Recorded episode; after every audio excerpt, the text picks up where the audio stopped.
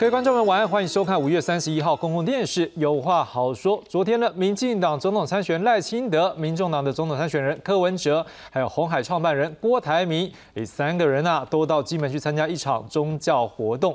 而这郭台铭除了同框赖清德，送上他的两岸和平宣言给赖清德之外，也跟柯文哲有三次碰面的机会，尤其是晚上。郭台铭还到这柯文哲下他的民宿去等他，好，等他回来之后呢，两个人后来去看海。媒体报道有现场人士转述啊，这郭台铭还说他跟柯文哲山盟海誓。不过郭台铭今天对于这山盟海誓表示，昨天往事，昨天网上的网事情他都忘记了。不过，这个山盟海誓啊，最在意的恐怕还是侯友谊了。而昨天他因为市政行程，并没有前往金门，少了一个呃可以跟金门乡亲互动，还有曝光，还有以及跟郭台铭见面表达善意的机会。不过，侯友谊兼则是拜会国民党立院党团，还跟一直力挺郭台铭的这一个立委陈玉珍握手合照。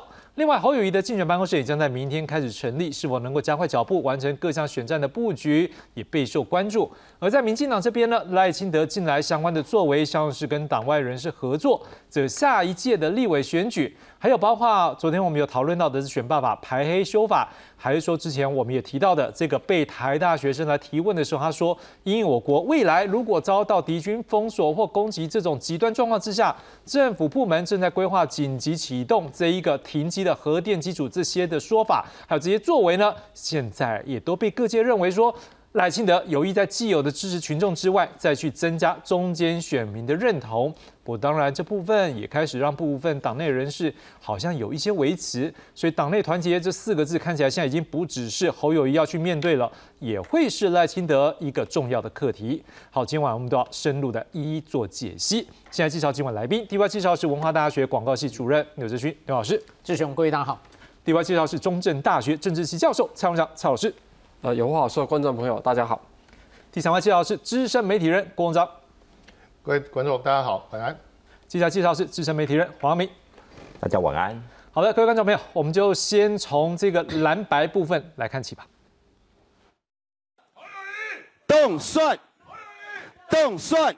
与党团成员一起高喊口号，展现团结气势，迎战二零二四总统大选。国民党总统参选人新北市长侯友杰三十一日赴立法院拜会国民党团，致辞的时候还向所有立委鞠躬致意，强调自己会更加打拼。政党做不好，抱歉。政党就轮替，我们来承担，我们一定做得比民进党好。会议近办六月一号就要成立负责选务工作的副市长谢正达，市府副秘书长张启强将请辞，专心投入辅选。谢正达的遗缺，渴望由前副市长、新北市住宅及都市更新中心董事长陈纯进回国接手。而民众党总统参选人柯文哲与红海创办人郭台铭三十日受邀出席金门迎城隍活动，两人除了一起抬轿，晚间还合体看。海也引发科国和联想。昨天晚上事情我都忘记了。我我的意思说，人与人之间交往，你知道，君子之交淡如水，我也不用怕山盟海誓的，平常心就可以了。柯文哲也提及自己的副手标准，比较喜欢企业界中南部人且互补性高的人选，力求开拓票源。侯爷则表示，相信郭台铭是位守护中华民国、深化民主自由的人，与郭台铭双方理念相近，也相信郭台铭会信守承诺，支持他。记者黄曼、陈博、张国良综合报道。好，山盟海誓这四个字有很大的想象空间。不过，这山盟海誓这四个字，对于现在急于要把这个蓝营做一个整合的。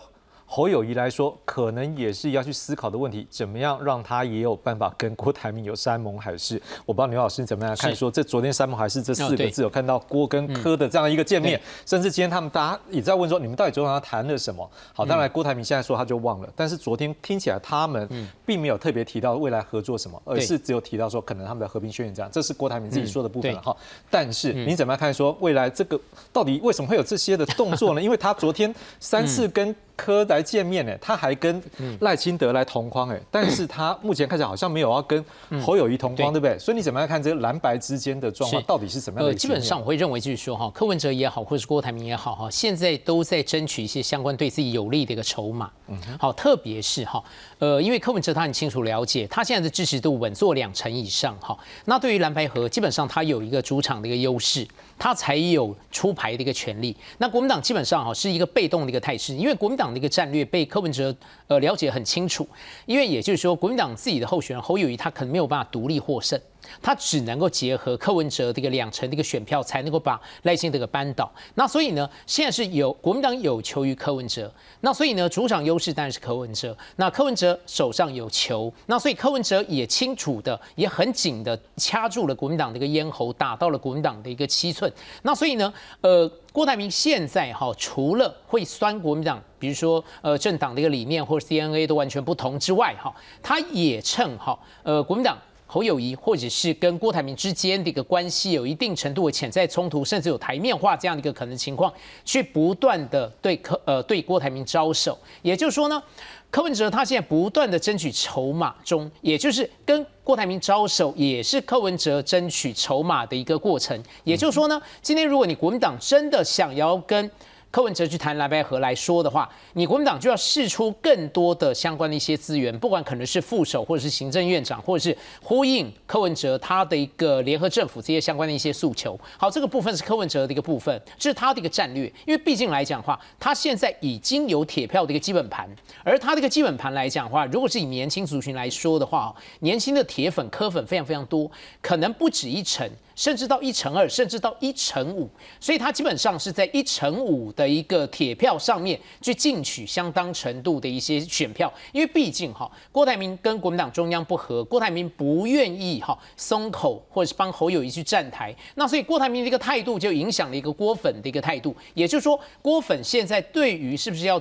呃，支持侯友谊也是态度未明的，因为郭台铭并没有表明他自己本身的一个态度。那所以呢，我会认为就是说，郭台铭他也希望去跟在跟国民党在博弈的过程中间哈，去争取谈判的一个筹码。因为我认为就是说，郭台铭对于二零二四他还没有忘情，因为还没有忘情，所以动作非常非常的大，又是和平宣言要给赖清德，然后又是今天到金门大学去演讲，所以。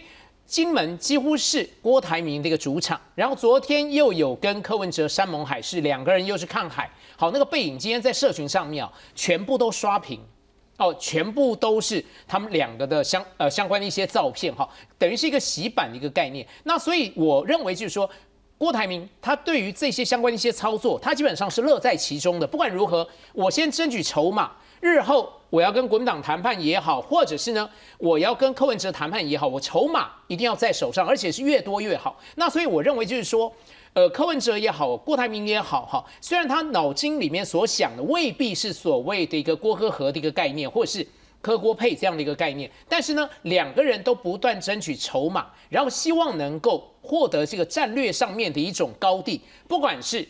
呃，郭台铭掐住国民党脖子，柯文哲掐住国民党脖子，还是呢？柯文哲跟郭台铭互相掐，这部分来讲的话，哈，他们行诉的一个感觉，基本上就是他们对于这样的一个局赛，现阶段对自己是有利的。那所以呢，有利的相关的一些动作，有助于我增加筹码的一个动作，我都要全力去做。好，刘老师是觉得说双方都在争取他们的一个筹码。不过我们昨天也看到，呃，就是这个郭台铭他有说了，他这次此行，他在质疑说他的目的嘛，他也说，哎，他不是为了职职位，甚至他用四个，他说。不用认为他有这个政治企图，他前面有加过分还是过度之类的哈。OK，那如果真的是这样，我要请问蔡老师，那总是他的动作这么大，大家会关注。另外一件事情，毕竟这次的选举，沙卡都沙卡都一向就是在关注的是选票怎么流来流去。三盟海誓这四个字总是会让人家在三个候选人之间总是会彼此去思考一个问题：哎，会不会这是一个结盟的状况？你怎么样看？说如果真的有三盟海誓的话，对未未来的选举的局面会造成什么样的影响？是，现在就是说，呃，郭台铭跟柯文哲市长哦是约会了，但是还没有结婚，也还没有领证。好，什么意思呢？就是说，对国民党来讲，他看到柯文哲跟郭台铭十指紧扣，他只有一句话可以形容：思念总在分手后。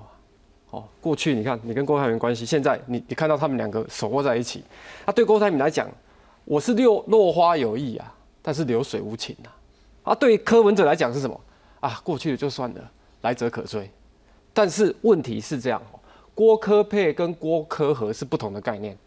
那郭科配或是柯郭配，其实用民进党的旗呃民众党的旗帜去参选。那这个去参选的状况里面，你要提名七十三个区域立委，这是一个非常大困难。二零二零年他提名了十八位，那没有一个当选。好，那也就是说，如果真的柯郭配或郭柯配，那等于他跟蓝白河就就就是破局了。好，那如果是柯文哲跟郭台铭合作，哦，合作有很多种方式。好，那这个白色力量就很可怕了，因为他有经济基础，再加上这个郭台铭的支持者。好，那。我觉得国民党现在非常担心这个事情，可是，一方面郭台铭也说，他也发表声明说，他要支持侯友谊，他会支持侯友谊。所以，我觉得这整个过程中，还是对于国民党征召侯友谊的不满。好，那这个会烧到多久？好，或者说，最后可能假设国民党有思考要换人，真的会换郭台铭吗？哦，这个我们可能等一下还可以做一些讨论。哈，那我再来讲一下这个柯文哲的问题。哈，柯文哲其实他过去有。今天有接受访问，他有提到人家问他那个金厦大桥的事情。好，那金厦大桥的事情，他过去就就提过。好，那金厦大桥的事情是什么样的问题？就是说，事实上，简单讲就是两岸要整合。可是这个议题对于台湾的民众来讲，对维持现状的民众来讲，会觉得说，那不就变成台湾是中国的一部分哦？哦，所以我个人觉得，科比的两岸一家亲，包括他的对于很多被北京的观点的论述。不见得有利他在台湾取得，我认为啊，我个人认为第二名。嗯哼，为什么？因为根据过去所谓的第二名哈啊第三名的这个第三组的候选人，市场很有可能是会被弃保的。嗯哼，好，那没有错，他现在是民调是第二，好，可是我觉得因为他没有组织票，他没有实际的这些立委来帮他拉票，好，他他他有的是什么？就是青年选票，好，可能网络上的声量，好。那当然，他现在他会觉得他第二名足以跟这个国民党来谈哦。不过，我想国民党就我对国民党的理解，因为国民党的组织非常动员，非常的密，他有七十三席的这个区域立委，我相信不可能选到最后，呃，侯友谊会变成第三的哈。这是我一直不不可能，我我认为这是个不可能会出现的状况啊。当然，现在的民调看起来侯友谊是变第三了，不过我想侯友谊可能会开始奋力一击。好这样以上，好，蔡老师刚好提到一个点，我要请教宝哥，因为刚才蔡老师有提到是说，如果郭台铭跟柯文哲有合作，因为今天事实上我们也听到柯文哲已经有讲了，就是郭不太可能做他的副手了哈。是，但是如果合作，蔡老师也讲，这力量恐怕很大，因为那个能量的汇集。但是宝哥，我们要请教，因为我们媒体我们的角度当然也是会从画面来看。对，我昨天也看到一个画面，在两个人郭。跟柯第一场会面的时候，张哈米喜肌肉合照之后，对，那那时候呢，柯假设我这位置，他旁边是站陈福海，在合完照之后，他并没有转过去跟郭多说，他反而是试着要转过来跟陈福海，看起来那时候有一点点微妙的气氛，再加上当媒体可能在关注这样的议题的时候，他好像没有特别的。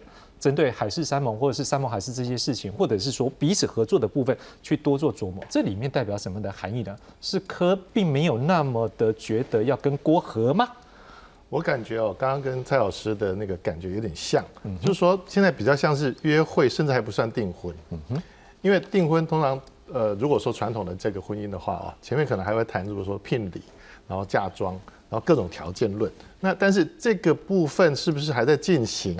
还是说这一场金门的这个私会哦，或者说是公会，这个会 One Night in 金门到底谈了什么？尤其两个人到海边去。呃，当然，其实旁边还是一堆记者了啊。但说真的，能够谈什么我们不知道。但是，是不是私下有还有其他的安排，然后来对于各种的合作的条件做仔细的盘整跟核对，彼此去核对，带回去以后，甚至党内，比如说民众党、台湾民众党自己要有共识。那郭也要去跟自己的团队，甚至一些测试，因为有些不在他团队里面。不不在他的这个企业里面，但是外外部的这个资源，他可能也要去请教说，那我这样合下去之后，我能得到什么最大利益？我是觉得说，总统选举它不是一个一般的说呃多席次选举，它就是只有一个位置嘛，那你怎么可能说我要让我变成副手，那我就让呢？而且这个选票还是在这个这个应该说这个门票还是在民主党这里，还在柯这里，他当然要是围住他的主场跟他的这个这这个选这个票给出去之前，门票给出去之前，他的身价还是最高的，所以他一定要把谈到价码最好的时候。不过其实还有一个点也是很奇怪，我们都还记得嘛，上次在讲到说郭还有跟这个侯最后相争那个晚上，我们后来知道是说，哎，他跟朱立伦、郭台铭跟朱立伦有见面，好，甚至包括郭台铭后来跟侯友谊见面。这些东西媒体都一直在守，实际上我可以知道，在跑这条线的记者每天都追，哎，好，包括他们的幕僚，你们到底有没有见什么？哎，那个是怕漏掉这个新闻。好，可是像昨天这场，感觉起来好像也没有特别要保密，这个中间就会很奇怪，说到底为什么像昨天这样的一个这场，他们要保密呢？它有什么样的含义嘛？另外，我们知道郭台铭亲自把这一个和平宣言之类的东西交给了赖清德，那他会不会也想把这东西交给？柯文哲呢？那这对柯文哲会不会有些影响呢？你怎么来评估？呃，首先第一个，郭台铭昨天的动作有点过大。什么叫过大？就是说五月十七号他才从国民党的征召里面，然后呢，他写了一篇文章哦，他的原句是这样哦：我将信守承诺，会尽最大努力支持侯市长胜选。他是许下承诺，他的山盟海誓是给了侯市长啊。哦，所以不是跟柯文哲就对了。好，所以呢，当哎。五月十七到昨天才不到两个礼拜啊，嗯哼，才十三天，他牵着柯文哲的手，扛着同样的轿，看着同一片海洋，同一片海洋，对不对？那当然，这个主导的人是谁？是郭台铭，不是柯文哲。因为昨天很多这个，其实整整个过程里面为什么会曝光？嗯，柯那边也有人想要把这个事情讯息曝光，郭这边也很想要把这个事情曝光。那两边其实都想，可是呢，郭科那边有一个态度叫有点黏，又不能太黏。哦，为什么不能？为什么？因为你要记得哦，这个郭台铭昨天把两岸和平宣言交给赖清德的时候，赖清德的脸那个眼色哦，脸色是有点尴尬。为什么？因为他的这份两岸和平宣言最主要的主轴是什么？九二共识。哦。那九二共识连侯友谊现在都还讲不出这四个字，柯文哲敢先说吗？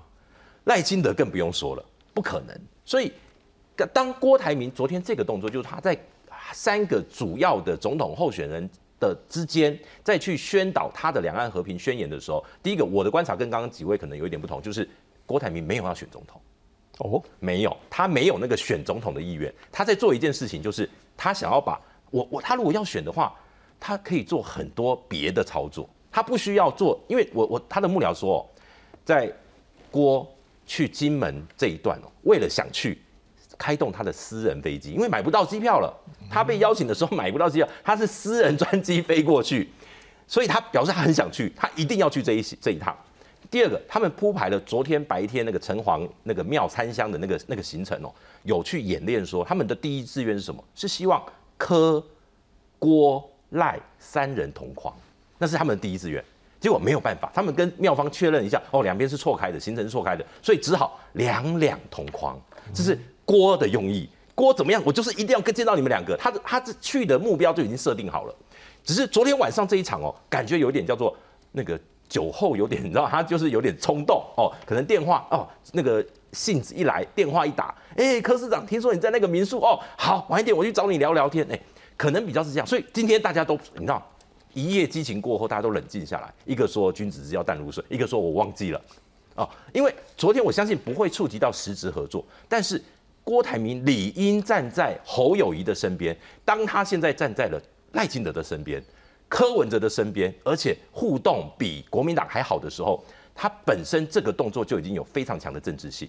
对柯文哲团队来讲，我要接受的是郭台铭的利益红利，但是我不要他的红色。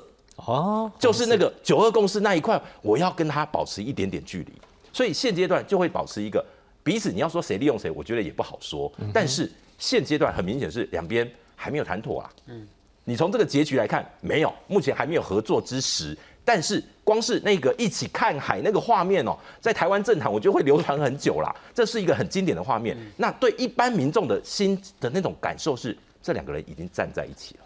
是，好了，还好昨天没有流星啊，不然就陪你去看流星雨。来，我们也要来看，是说现在三个阵营事实上各自都有一些牌要去出牌的原因，是因为现在的民调有点卡住。怎么样卡住？大家都想要争取突破现在的一个状况。我们现在看一下，昨这几天有三份民调，我们先从这三份民调看起。来，我们先看到的是第一个是美丽岛电子报，好，它是在五月二十四号到五月二十五号的时候做调查，在这份民调里面，它的顺序是赖清德最高，第二是柯文哲，第三是侯友谊。各位帮我记住一个数字，侯友谊的数字是百分之十八点三，柯文哲是百分之二十五点九。好，我们来看郑国会的部分，一样是赖清德排头。好，ET Today 民调云也是赖清德排在最上面，可是你去看到侯友谊跟柯文哲的位置不一样。好，那你我们现在看到是柯文哲数字大概都是二十三到二十六之间，可是侯友谊的数字在美丽岛却是只有百分之十八点多，但是在另外两份上有二十几。实际上这样的一个民调也引发各界关注，是说，哎，有落差这么大吗？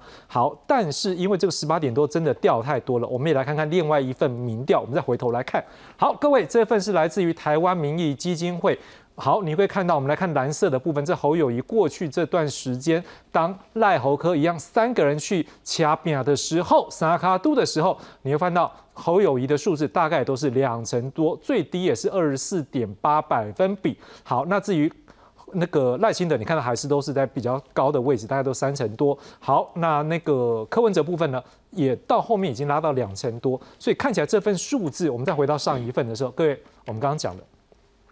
美丽岛电子报这数字百分之十八点三，也引发各界关注，甚至有人开始在做文章了，在讲是说，哎，会不会有换猴的状况呢？好，这谁？我们来看一下，来，这个人呢，他叫做张亚中，他讲说了，哦，这民调再不升哈，两会要强制只有哪两会？各位，就是中国国民党党章里面所讲的一个叫中央委员会临时全体会议，还有一个临时全国代表大会。所以他讲说，好，未来一个月哈，希望要拉近呐。可是如果到六月底还是排第三，排在最后面怎么办？他说，第一个要来检讨这民调为什么会这么惨。第二个，你主席要不要把兵权交给总统候选人，让他可以统一指挥呢？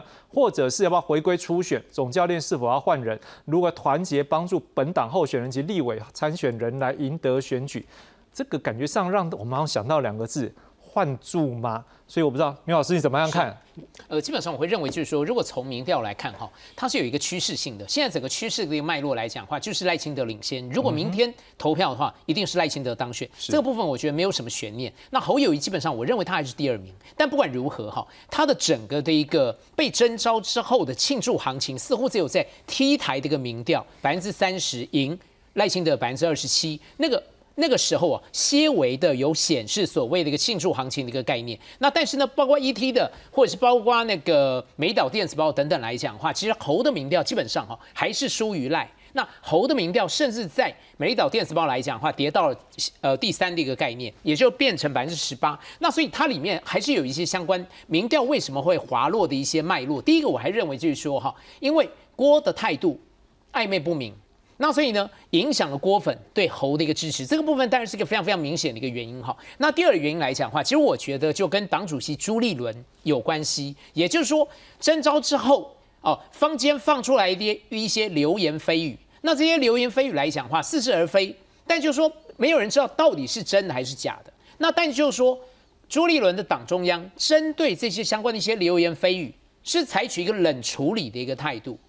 他并没有去进行一定程度的澄清、说明，或者是如果真的有如坊间所传的相关的一些论述，然后让郭不高兴的话，其实我觉得朱也应该去对郭进行某种程度的挨杀子。哦那但是呢，我觉得国民党也好，朱立伦也好，完全没有做这个动作，等于似乎让子弹飞。那所以这样的一个幽灵就盘旋在侯友谊阵营上面。好挥之不去，那所以我认为这两部分，但是侯友民调下滑的一个非常重要的一个原因。但就说哈，如果讲到所谓的一个换侯这个概念来讲的话，其实我觉得太沉重，然后也跳太多步了。张亚中他坦白讲，他也没有讲到所谓换侯这两个字。好，而事实的一个情况来讲的话，哈，可能也不可能有换侯的一个概念，因为坦白讲，国民党现在来讲，侯就是最强的嘛。他基本上来说，他有政绩啊，他有民调的一个支持度，他现在又蝉联五星市长，然后他现在也在做一些民调，有助于民调拉升的一个动作。而且我觉得就是说，他的动作非常非常多，而且非常快，非常绵密，整个战略战术已经慢慢开始铺陈起来了。比如说，他去拜访国民党大佬马英九、王金平，他都去拜访了。好，那另外来讲的话，他也拜访蓝营历届的行政院长。好，去争取他们的支持，然后跟他们请一些相关国政。那同时来讲的话，他也抛出了议题，跟赖清德直球对决，关于核能这个议题嘛。也就是说，核能是我的一个选项。这个部分是一个直球对决的一个动作，因为毕竟哈，赖清德他的一些相关核能的一个论述，似乎有立场反复这样的一个可能情况，也有可能跟党中央的一个非核家园的一个神主牌有相当程度的冲击嘛。那侯友谊当然是切你这个痛点，那所以我认为就是说政策的一个面向，他也开始做一定程度的铺排，还有空战，空战，他很快的时间就参加了两次吴子嘉的一个董事长开讲的现场直播的一个节目，而且呢也跟吴子嘉跟呃国民党内的流量王。好，比如说谢龙介或者是徐小清同台，那这部分来讲的话，就有相互拉抬这样的一种可能性。那所以我会认为，就是说侯友宜你短时间就可以做这些相关的一些动作，虽然你没有办法到金门，因为大家也都很清楚，因为你现在是新北市长，如果在 weekdays 的时候你到金门来讲话，那议员又又可以毛起来 K 你了。那所以侯也有不得。不得不的一个难处是那，但就是说，我会觉得就是说，这些相关的一些动作，包括我们讲就是说哈，呃，媒体他可能当然喜欢去用换猴这样的一个字眼，但是呢，国民党也不是傻子嘛。好，国民党绝对不会针对换猴这个议题去随之起舞嘛。以前换住的阴见不远嘛。那所以我会认为就是说，这样的一种换猴，基本上来讲的话，其实是一个假议题的一个概念。好，那猴他现在已经在。拼一些战略跟战术的一些操作，那那个部分来讲的话，对民调当然有一定程度的一种拉抬的一个效果，因为毕竟它主导了媒体的一个议题设定，也主导了网络的一个声量的一个讨论嘛。好，议题主导，那侯也掌握在手上，所以这个部分来讲的话，其实我认为哈，对侯来讲的话，其实是没有大的一个杀伤力。那只是我会担心一个情况，如果是针对侯的部分，我会担心一个情况，就是说你没有去金门，坦白讲，第一个风险，苏兰高苏丁。因为大家已经在金门把场子都搭起来了嘛，然后郭也一直在强化他在金门过程中间这几天的一个主场的一个优势嘛，好，在争取筹码，日后可能要跟国民党谈判，或者是待价而沽，我觉得这种可能性都存在。那第二个风险就是说哈，因为你没有去独缺你，等于是一个独漏的一个概念，独漏的一个概念来讲的话，坊间就可以操作侯被边缘化，而拿美丽岛电子报侯变成第三名这样的一个客观的一个民调事实。那这个对猴的一个身世来讲的话，就会有非常非常大的一个冲击。那所以我才认为，就是说怎么解套？第一个，侯当然要不断的争取跟郭面对面的沟通了，因为如果侯刻意的去金门要跟郭这样互动，这样也很尴尬。所以我觉得就是说，侯当然会毛起来去跟郭台铭阵营，跟郭台铭去做一个互动和沟通，寻求支持，解开心结，这个是必须做的。那第二个来讲的话。侯一定要去 push 朱立伦，你一定要针对坊间的流言蜚语，包括到有没有讲牛鬼蛇神这个相关论述去做澄清嘛？那如果今天你相关论述惹得郭台铭不高兴，你朱是不是要跟郭台铭去道歉一下？因为毕竟这个问题是朱扯出来的嘛。如果真的有这种流言蜚语的话，那所以等于就是说。你今天锅呃，你今天猪的一个冷处理，反而让侯要盖瓜承受这样的一个民调支持度的一个下滑。党中央应该做一些相关的一些动作嘛，所以我才觉得就是说这两个动作可能是侯胜营的一个当务之急。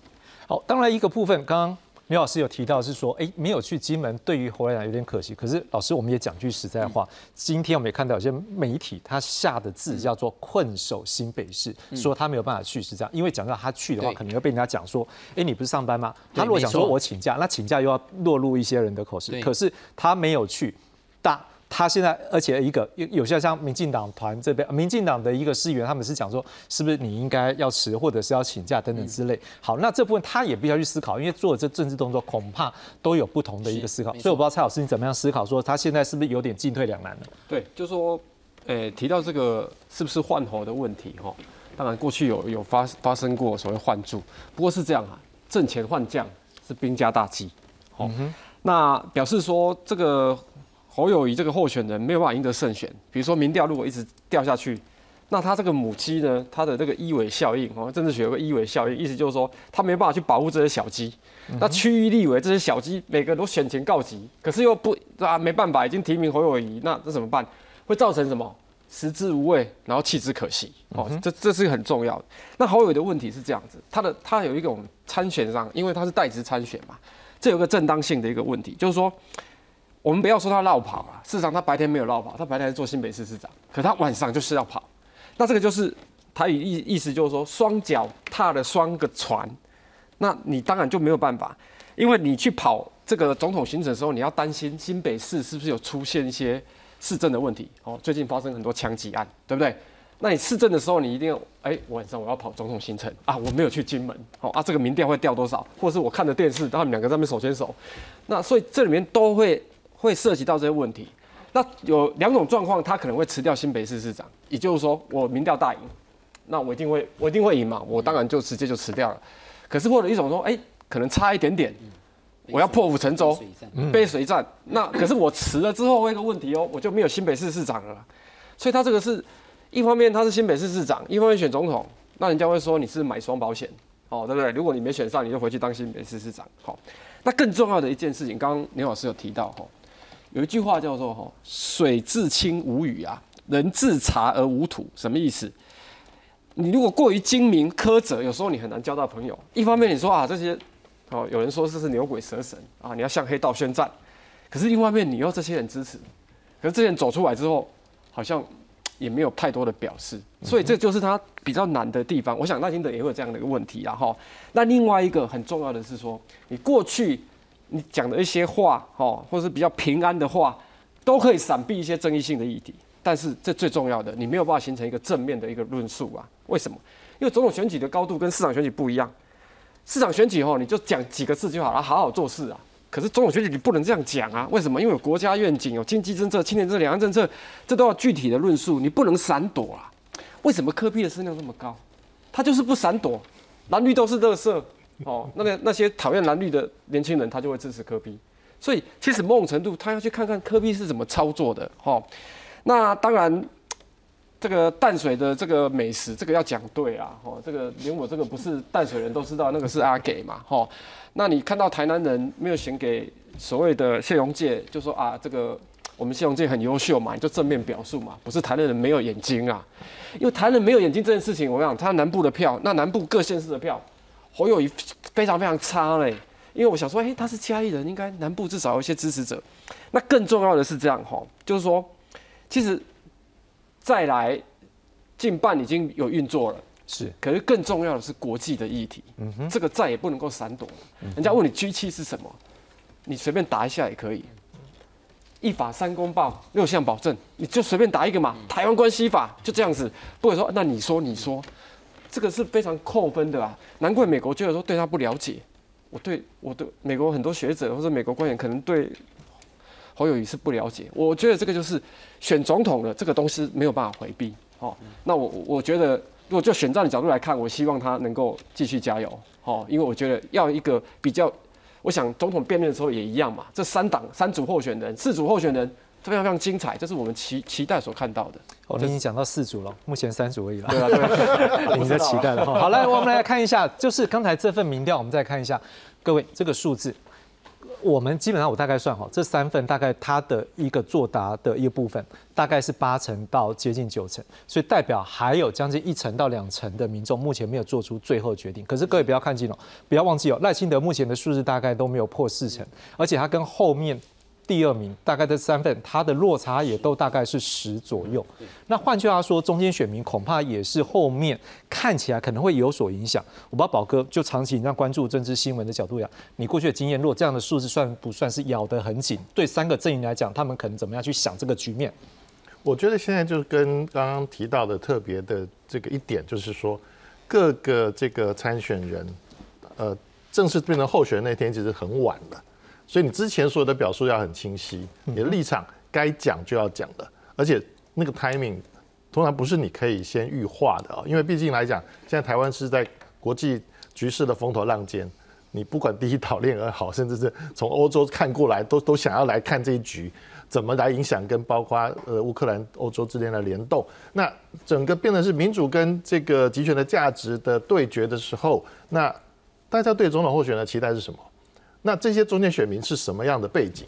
那例如说，刚刚有提到，呃，柯文哲，他算是算是比较容易吸到中间的哦。我们可以这样讲哦，比较肯定的讲，因为毕竟如果说从上一次的立这个县市长跟这个议员选举到下一次的立委选举当中，其实有很多人会变成被这些选举联动，然后来考虑总统候选人的这一票，因为不见得是会分裂投票，不见得说我要去制衡哪一个党，没有不见得，但是影往往会这样影响。像我们家人就有曾经说，最后当初是韩国瑜考虑，本来呃因为是国民党。后来又觉得他投不下去，因为各种的表述不符合他的意，然后最后可是又又因为亲情的关系，又有各种包袱，好吧，那还是投给这个，因为他们认为说蔡英文赢很多了。其实那是一个就比较比较奇怪的一种选择。其实他也算中间选民，他虽然家里说叫做就是是国民党，但是我们这个亲友他其实是中间选民，他有时候会投给谁，有时候投不投给谁。那这样的人，他们最希望听到就是说你能够打动他什么？如果他是柴米油盐派，那你今天可能就是说缺电的，那为什么赖幸德要去讲核能？就是紧急用的核能。我觉得他可能也试图说，我尽量能够在这个时候不是那么割喉战的时候，我有余裕多捞一点中间选票。那倒是到最后紧急关头剩下三个月不剩下两个月的时候，我可能来不及在这些事情上有任何的松动了，也没有机会了。那现在可以尝试错误。是，我觉得这个是一个空间。那侯友谊可能也是一样。那可能他们的呃团队的策略认为说，我现在尽量不要先表态，我先看其他人的表态，那我来决定我这这一碗要不要加辣。嗯哼，也许是这样。是，当然您刚提到这部分，因为我们刚好这礼拜前两天就谈这相关的议题，我们也看到了似乎。三位候选人也都开始往中间靠拢。之前我们可能有在节目里跟观众朋友谈到，看起来两岸的议题或相关议题，他们开始有向中间靠。哇，现在看起来相关议题也是。我们来做一个整理。我们先来看到的是，来核电的部分。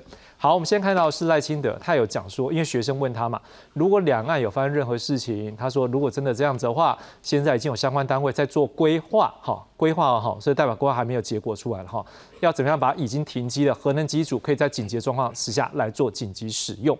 好，那侯友一旦这段时间他就。他看到这样的一个说法，他也强调了，哎，核能就是我的选项。看起来他现在选择这样的一个说法，是对他争取中间选民是有帮助的。好，那柯文哲呢？他讲是说，哎，你现在不可能只要台积电，不要核电嘛。好，所以他也提了，他就说最安全方法就保留核二跟核三，将来再做决定。所以他也好像也有一个缓冲啦，叫做将来再做决定。好，我们再来看一个东西，来排列条款。来，各位，这个选罢法。我们也看了哈，就是赖清德强调，这个是回应社会的期待，这是民进党身为执政党的责任，当然也更是他一个总统参选人要对选民。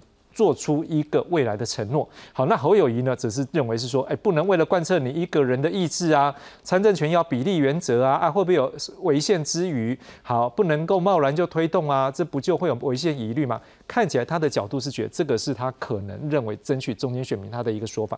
那柯文哲呢，他是也是推到就是因人设事了，所以你为了要解决一个问题，临时去推这个法，他说长期来看并发症会更多。不过我想问一下。是真的，大家都看见中间选民这十几趴很重要。后面两位我十几趴上去也可以跟赖清德打平。那赖清德如果这十几趴破了四成也更稳，是不是大家都开始在抓中间选民？呃，应该这样讲哦。我们这一场选战因为是沙卡，就是是是三三国鼎立这种这种三分天下的这个局哦，所以呢，基本盘各个阵营的基本盘都已经算是很稳定哦。其实你不管是侯友谊蓝军的盘。柯文哲的盘，或是赖清德的盘，其实，在所有目前近半年的民调，都是一个稳定的趋势，是都有固定的盘，他们并没有大起大落。是最近比较哦比较极端的，就是像比如说美丽岛电子报民调，侯友谊稍微崩了下去，但是也目前只有那一份民调有这样的现象。好，所以这代表什么？这代表很有可能重演两千年那一次的三雄鼎立的那个模组，那个模组是我国第一次选出一个得票率不到四成的总统。是那一次陈水扁是用三十九点三的得票率当选，那对于现阶段领先的，比如说赖清德，他的民调大概在三十五上下，他会觉得还不够安全，我要冲，我要往上，我可不可以冲到四成以上？哎，比较安心。大概沙卡都你能够稳定在四成以上，大概你的胜率很高。是好，那可是现在问题就来了，看起来赖清德要往四成冲的这个难度很高，为什么？因为他的有一点像是天花板，大概就在三成六七左右了。它要往上面冲的时候，你得要在一些比较离开同温层的议题表态，所以核能它得表态了。是，当今天他讲出核能，即便它是有一个有前提、有条件，要紧急状况的非常状况的使用，而且呢只是规划哦，他还没有说要真的使用啊，他只是规划，都会引发党内赶快出来说没有没有，我们飞核家园没有变，这个神主牌不能动哦。其实这是一种风险，这有风险，所以你会发现哦，这两天赖已经不谈这个事事情了。可是其他阵营会赶快这个时候出来讲，你看你不敢讲的，我会赶快讲。好，这就是我们总统大选的一个重要的意义。每一个，因为未来哦，未来四年核这个能源，我们不要讲核能，能源议题一定是重中之重，这个国家的重中之重是包括刚刚讲的排黑条款，所谓的黑金，这个这个民众的观感也会是一个重中之重，各个阵营都应该要去明确的表态。那所以像现在民调哦，我就来稍微讲一下，像刚刚讲到换侯，我认为目前都不可能啦。现阶段谈换换侯这个真的太早了。但是侯友谊这份民调的关键是什么？我我直接讲里面他的，你知道吗？这份民调，《美丽岛电子报》他五月二十二十三、二十四号这两天做的，国民党的支持者在这份民调里面交叉分析，国民党支持度是比民众党的支持者还低的。是，那侯友谊要怎么？你如果今天愿意表态说我是国民党的支持者，都比表态民众党支持还低了，那你侯友谊要怎么赢？就是这么简单嘛。嗯，那可是呢，你知道五月的中旬，同样的《民美丽岛电子报》啊，五月初、五月初、五月上旬，《美丽岛电子报》也做了一份民调，那个时候国民党支持者有两成啊，等于说三个礼拜有三分之一的国民党支持者消失了。嗯哼，他们消失去哪里了？不知道，这才是侯友谊的问题。那你如果今天国民党要看认真看这份民调，应该是要看说这几天这段时间发生了什么事情，是什么样的原因让国民党的支持者不愿意表态了？是好，如果你能够对症下药，刚刚讲到侯友谊是市长，所以他去金门很突兀，好，也我也觉得很突兀啊。可是国民党不能派人吗？国民党秘主席、秘书长、副秘书长、发言人不能派人吗？你陈玉珍是挺郭台铭的，你别的人可以去呀、甚至你新北议长不能去吗？我说你可以有分身。那对于国民党来讲，我现在就是觉得你侯友谊是自己打自己的仗，没有整个团队作战的感觉。所以我觉得侯友谊现在的民调整个趋势，确实，其实即便你五月中旬征召的时候，国民党自己的官方民调，侯友谊跟柯文哲都已经在误差范围内了。我说这本来就是侯友谊被征召之后的面临的困境。的确，三个阵营看到这些数字，都开始要去思考各自的一个战略。不过，我们回到民进党部分，好，我们刚刚除了讲说赖清德这这一个排列条款，还有包括在呃紧急状况下要不要来启用核能这件事情上面，看出来可能都有一些向中靠拢的之外，还有一项东西。更是可能各界认为是有向中靠拢，就是他有一个民主大联盟，在他的一个立委提名的时候，他希望跟社会各界能够大家比较关注的一些认为是还不错的一个人选，能够来做一个结合。这个感觉上是希望扩大民进党，包括自己选举的一个力量。但是当然这样的做法还是有一些部分会引起党内的一些不同的看法。所以我们先来看一下相关的报道，我们再做进一步的讨论。民进党二零二四立委选举，党主席赖清德喊出打造民主大联盟，不过跟无党籍的李正浩合作，加上传出征询鸡排妹郑家纯参选，引发党内反弹。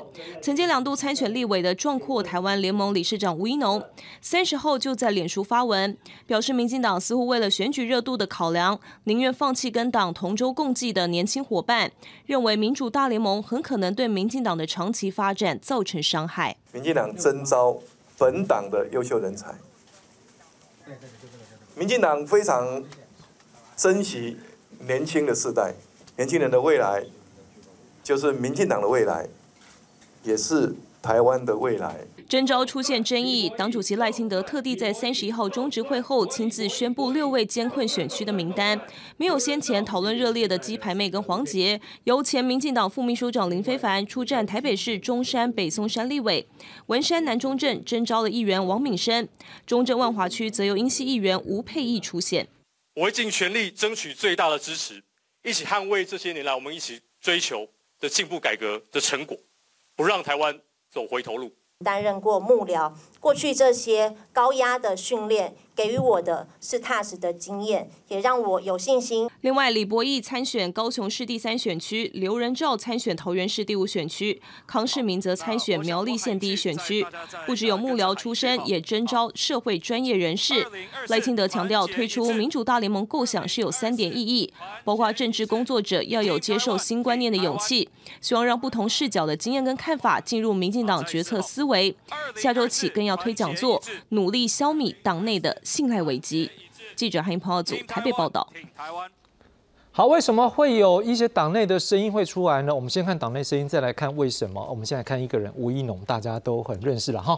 好，来，吴一农说，他今天在哦，他在反正他脸书上面有讲了哈，他说目前民进党试图要求取合作对象。可以看起来好像是要做一种就是超越政党的传统支持板块的一种争取。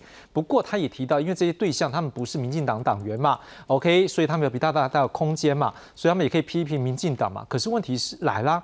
他们不是民进党党员啊，所以这些民进党党员哈，他是要跟党一起去承担事务，这些人不用，所以他就会觉得说，如果是这个样子的话，你这样的做法会不会让民进党里面的党员失去一个发挥的机会，而且可能会把他们原本的理想跟抱负这样的一个热忱。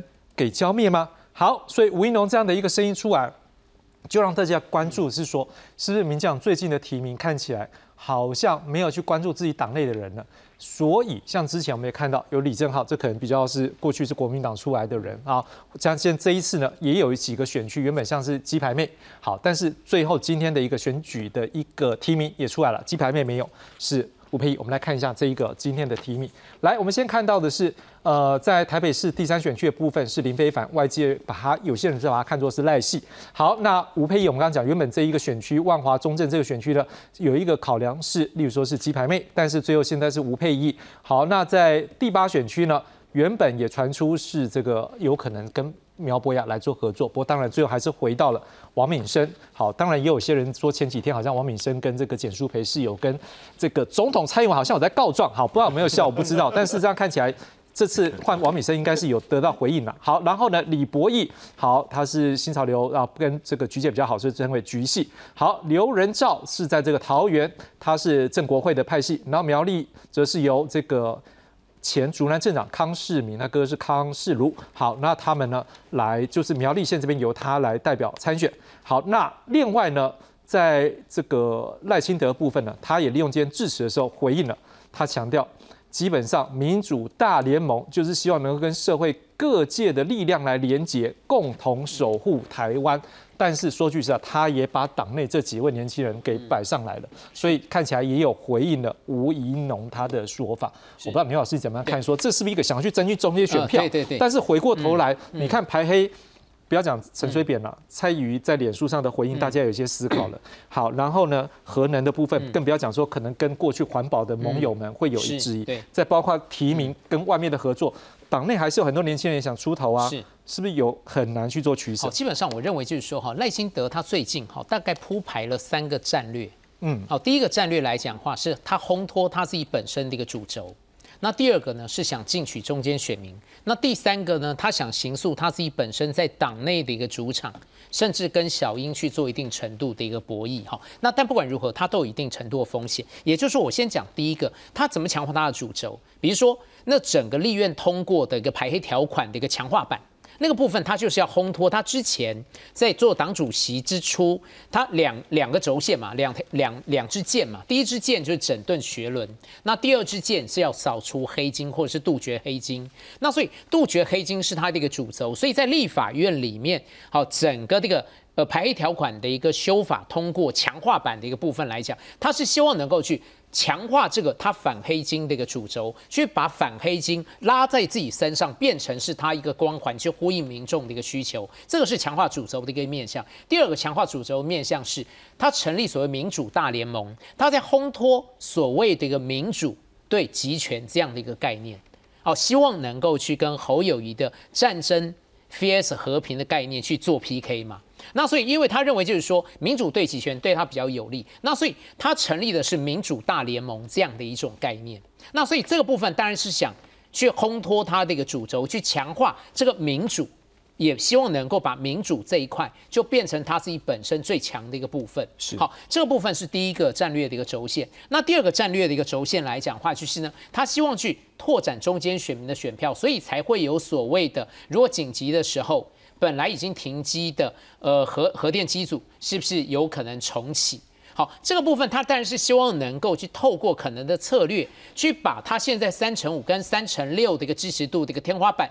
能够进由进取中间选民，而把这个他的天花板拉升的一个操作的一个方法。那但这个部分当然有一定程度的风险，就是我们刚刚有提到，就是呢，呃，行政院也做了某种程度的反驳，他坚持非核家园。那党中央也是坚持非核家园，这个神主牌是不能废的。那所以呢，你要进取中间选民，可能会得罪深绿的选民。这个部分来讲的话，一来一往，到底赖是有得还是有失？我觉得这个部分来讲的话，可能要看。可能要看后续。好，那第这是他第二个战略，包括民主大联盟，他去找一些跨党派的，特别是年轻族群，他希望能够去跟柯 P 去抢年轻票，去抢中间选票。这个脉络其实我觉得非常非常的清楚。好，这是第二个。那第三个来讲的话，其实我觉得民主大联盟他提的那些人，基本上哈，他是希望能够形塑他在党内定于一尊的一种强化版。去行塑这样的一个主场，那但就是说呢，你会看到有非常非常多的反弹派系有可能反弹，连基层都反弹。好，那所以呢，他到底能不能在党内借由他这个主场的一个建构，去跟去跟小英的派系英系去进行一定程度的博弈？这个部分我觉得有悬念。好，那另外还有一个风险，这个风险是我看上次联合报的一个民调，如果从政党的一个交叉分析里面来看的话，柯文哲的民众党对他的支持是八成。侯友谊国民党对他的支持是七成，是好，因为有一些可能郭粉是按兵不动的。可是呢，赖清德倾向民进党的支持者对赖清德的支持只有七成九而已。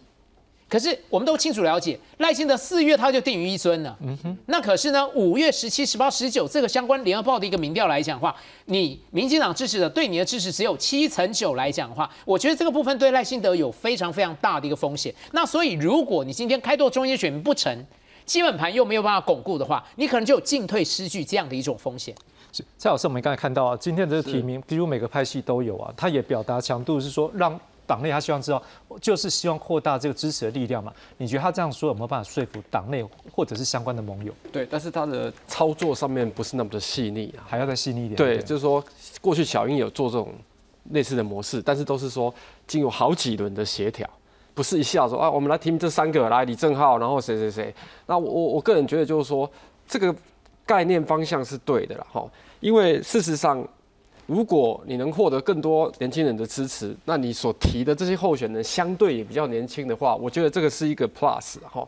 但是如果在操作上没有那么细腻的话，我觉得这是不是一个很大的问题？比如说今天那个呃，往往我有出来讲哦，讲到因为要提名所谓林非凡嘛，哈，那林非凡。我们知道他过去是战神，他跟吴益农的整个选战策略一定是不一样的，他一定会打比较激烈的这种空战，哦，或是主不是说只有单单去拜拜票啦、握手啊，所以我觉得这个对于赖清德在整个这个总统大选，包括啊立委的这个政党票里面，我觉得这是一个加分。大家不要忘了，这几个选区都是苦战啊，是，哦，但是。为什么很多人都要挤挤破头？包括简书培也说啊，要提我提我，很简单嘛。你这次选了之后，哎，下次说好，你上次差不了太多，好吧？但是下次就又你的。所以其实每个人都是为自己考量啊。是。但是我就从总统候选的角度来讲，他一定要开拓这个票源。是。你固守原本的策略，其实只有输掉而已啊。是。哦，这是我的看法。谢谢。好，我最后是大概剩大概四分钟，我是每位大概两分钟。宝哥，我想跟你请教，就是说，如果说猜啊。赖清德目前的确有这个天花板这样的困境的时候，他做这些向中间靠拢这动作，难道他支持者没有办法去谅解，或是党内没有办法谅解吗？我觉得，呃，民党刚刚提到“神主牌”这四三个字，但是我是觉得有些事情对民进民主党呃民进党来说，它其实也一直在演化，尤其是说很很多人就批评说，民进党越来越像国民党。但这不是一个好的好的批评啊，好的好的这个称赞。但是，呃，某种程度来讲，它会比较趋于主流，或者趋于现实面的要求。尤其是社会对一些，呃，除了大是大非，例如说民民主体制不要了，自由自由不要了，人权不要了这种之外，其他是可能可以商量的。那尤其在立委候选人这件事情上面，那如果说我们把它看成说某一些候选人。呃，就跟斯巴达式的教育一样，我先把他提出来，然后让他去跌跌撞撞，然后用各种，甚至有人丢石头，甚至有这个泼泼什么东西的，那他能够 survive 下来，哎，那搞不好他得到支持，那验证了说他哎，这个就是呃别的党叫做耐打程度，或者说被检验出来的可以呃变成足以立足的候选人。那我就来提名他或征召他，那这也是一个方法，或者是在这个过程中，他觉得说，那我就加入民进党来表示我的坚定意志，是，那也是一个方法。嗯哼，当然了，这后续赖清德要怎么样做，可能就像蔡老师或者是这宝哥这样，就是可能他的细致在怎么样去思考一个模式。那波基不管怎么样看的，这些最后再更细致、更这样哈，还是可以得到这些其他的派系或者是这些对他现在有意见的人的支持吗？还是之前最后也是要就吞下去了？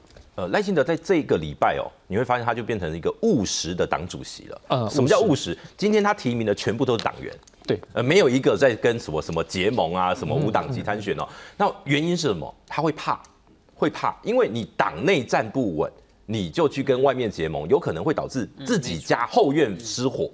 那当你看那个是七百多位的民进党的支持者，或是国会助理党员，那那去联署。哦，要求你停止一一一个这个结盟的话，对赖清德是很大的压力。是，那后续这个所谓的永呃永和区这个李正浩的合作会不会因此告终还不知道，这个还在进行中。但是现阶段至少不要再有这更多的争议了。很明显，那你说是不是因为去找蔡英文或怎么样？我觉得现在是一个整个党全盘考量，因为赖清德领先的状况下，你要记得是赖清德在民调领先，不要出错。少出错是这一次选战的最大 指导方针。三组候选人都一样，对你，你这个政党或是你所属的团队或你本人出了一点小错，很有可能就会变成一个破口，影影响整个选情。那如果最后这个阶段，我们今天也看到这个柯文哲有讲嘛，他就希望朋友要多交嘛，敌人就少。那您觉得，如果这三方目前扮演的角色，因为有的人做党主席，有人做副总，有人做市长，你觉得就目前看起来，谁比较容易出错的机会比较大？呃，我我我觉得应该这样说，像比如说侯友谊，我我虽然你这个题目是在挖洞，但是 侯友谊，侯友谊是目前包袱最重的，嗯哼，是因为他在新北，他有市长的职务，我们都知道副总统。这职务就是可以全国跑跑照，而且呢，用副总统的职务去跑选举行程，大家不会有意见。是，可是新北市长，你只要离开新北，新北出事你要负责。嗯，然后呢，你离开新北，新北没出事，你也要负责。哦，压力好大呢。对，所以当他还有一个新北市长的时候，他的其实他的包袱是重的。可是国民党选择了提名新北市长侯友谊出来参选，整个党要帮他掩护嘛。我说这个就是你这个团队战术的问题，不是侯友一个人在前面这个枪林弹雨一个人扛哦，所以各个政党都一样，像柯文哲他就是一个阳春党主席，他反而自由自在，想去哪里就去哪里，想见谁就见谁，没有挂碍，所以每一个政党有每一个政党的，我觉得呃他风格，但是这次。